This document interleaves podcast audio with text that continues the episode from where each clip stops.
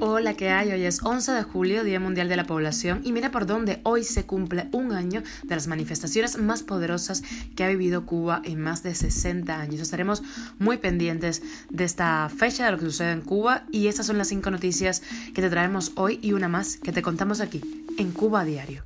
Esto es Cuba a Diario, el podcast de Diario de Cuba con las últimas noticias para los que se van conectando el régimen cubano mostró músculo en unos ejercicios militares en vísperas del 11 de julio. El hermano de un trabajador cubano de la salud fallecido en una misión en Venezuela se ha quejado de la falta de información que les ha dado el gobierno. Dos jóvenes fotógrafos cubanos han sido nominados al Urban Photo Awards 2022, un concurso súper importante, pero se han encontrado con piedras en el camino. Les contamos los detalles casi 10 años más y aún va caminando. Esas son las palabras de Raúl Castro, que ha chequeado el megaproyecto del gobierno en el Mariel. Y ayer Madrid se llenó de banderas cubanas, decenas de personas se lanzaron a las calles, se manifestaron para conmemorar el 11 de julio y pedir libertad y respeto a los derechos humanos en la isla. Esto es Cuba a Diario, el podcast noticioso de Diario de Cuba. La prensa estatal dice que son actividades patriótico-militares y ejercicios defensivos prácticos, pero parece que el régimen cubano está mostrando músculo en varias provincias del país en vísperas del primer aniversario de las históricas protestas del 11 de julio. Desde Pinar del Río, la estatal agencia cubana de noticias dijo que la implementación de medidas para tiempos de guerra permite la integración de los factores de la comunidad y el fortalecimiento del trabajo político e ideológico. A los trabajadores de la empresa La Conchita dedicada a la conserva de frutas y vegetales, le fue encargada la simulación de la evacuación ante un posible ataque aéreo. En Matanzas, según informó el youtuber cubano Yancel Moreno en Twitter, el sábado hubo disparos en ráfagas de armas de fuego, incluso sonidos de equipos más pesados que estremecían las paredes. Jóvenes con armas tipo AKM y vestidos de civil, policías por todos lados, mientras en altoparlantes repetían a Cuba ponle corazón, viva la revolución. Así lo dijo el youtuber y activista cubano. Mientras tanto, la seguridad del Estado se sigue encargando de mantener a raya citaciones y detenciones a voces disidentes. Andy Martínez Rodríguez, un trabajador de la salud cubano de 39 años que cumplía su primera misión médica en Venezuela, falleció el pasado 4 de julio de manera repentina. Desde ese día la información que ha tenido su familia en Cuba es muy escasa. Les ha llegado a través de compañeros de trabajo y amigos de Andy Martínez.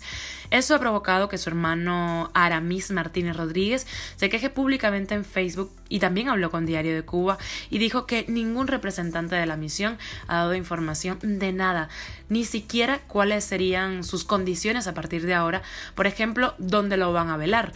No se interesan por el proceso de traslado del cuerpo a Cuba. No se ve ninguna preocupación por una persona que no estaba de turista, dice, sino cumpliendo una misión gubernamental. Andy Martínez Rodríguez partió a Venezuela el pasado primero de febrero de, de este año 2022. A su esposa no le han ingresado ni dinero en la tarjeta en todos estos meses. Ellos no han recibido ningún tipo de beneficio económico y Martínez deja una niña de 7 años que lo necesita, declaró su hermano. Uno de los mecanismos que utiliza el gobierno cubano, recordemos, para que los cooperantes no abandonen las misiones y regresen a Cuba, es el de congelarles parte de los ingresos que deben recibir por esas misiones en una tarjeta bancaria en la isla. Pero en este caso, ese dinero ni siquiera ha llegado a manos de los familiares. Cuba a diario. Los jóvenes fotógrafos cubanos Rubero Osorio desde Chile y Daniel Martínez Reyes, residente en Cuba, han sido nominados para el Urban Photo Awards 2022, un concurso que culminará a fines de octubre con el festival Trieste Photo Days en Italia, en donde anunciarán los ganadores. El certamen es uno de los pocos concursos que va más allá de Internet y ofrece a los fotógrafos una visibilidad real a través de una gran exposición colectiva en el escenario internacional del Trieste Photo Days en el noreste de Italia. Osorio y Martínez, que participan con tres obras cada uno, dijeron a Diario de Cuba que estaban súper emocionados, pero lamentaron que para participar en la gran muestra colectiva deben pagar la impresión de las imágenes, un gasto que no pueden asumir. Son 50 dólares por cada impresión. Su idea es recaudar fondos a través de PayPal. El proyecto más importante y con mayor futuro del país, según las autoridades cubanas, es el que se desarrolla en la zona especial eh, del Mariel. Según Raúl Castro va caminando, hay mucha más experiencia y va bien.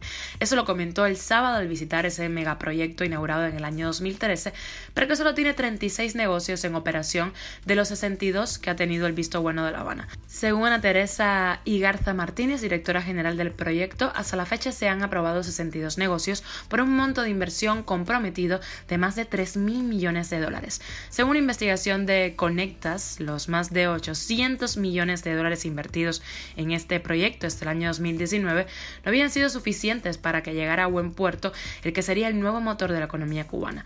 La modernización del puerto de Mariel corrió a cargo de la empresa brasileña Odebrecht, protagonista, recordemos, de un escandaloso caso de corrupción.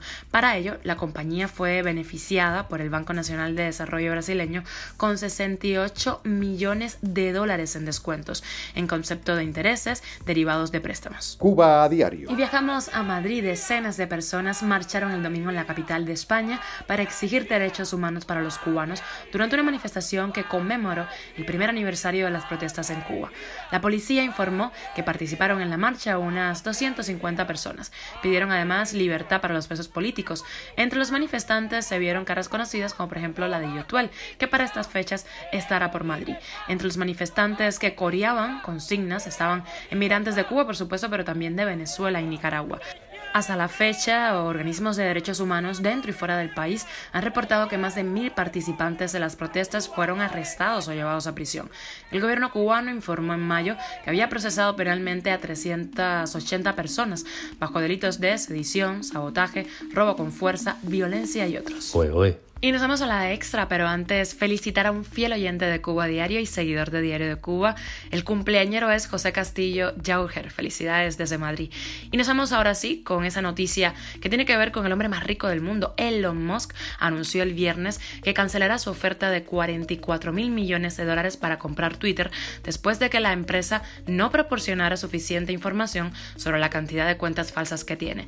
Twitter respondió de inmediato diciendo que demandará al CEO de Tesla para mantener el trato, lo que podría costarle a Musk mil millones de dólares. Esa es la suma que debe pagar la parte que rompiese el acuerdo de esta manera. Esto es Cuba a Diario, el podcast noticioso de Diario de Cuba, dirigido por Wendy Lascano y producido por Raiza Fernández. Y hasta aquí llegamos, gracias por acompañarnos hoy, 11 de julio. Nos puedes encontrar en Spotify, SoundCloud, Apple Podcast y Google Podcast y también Telegram.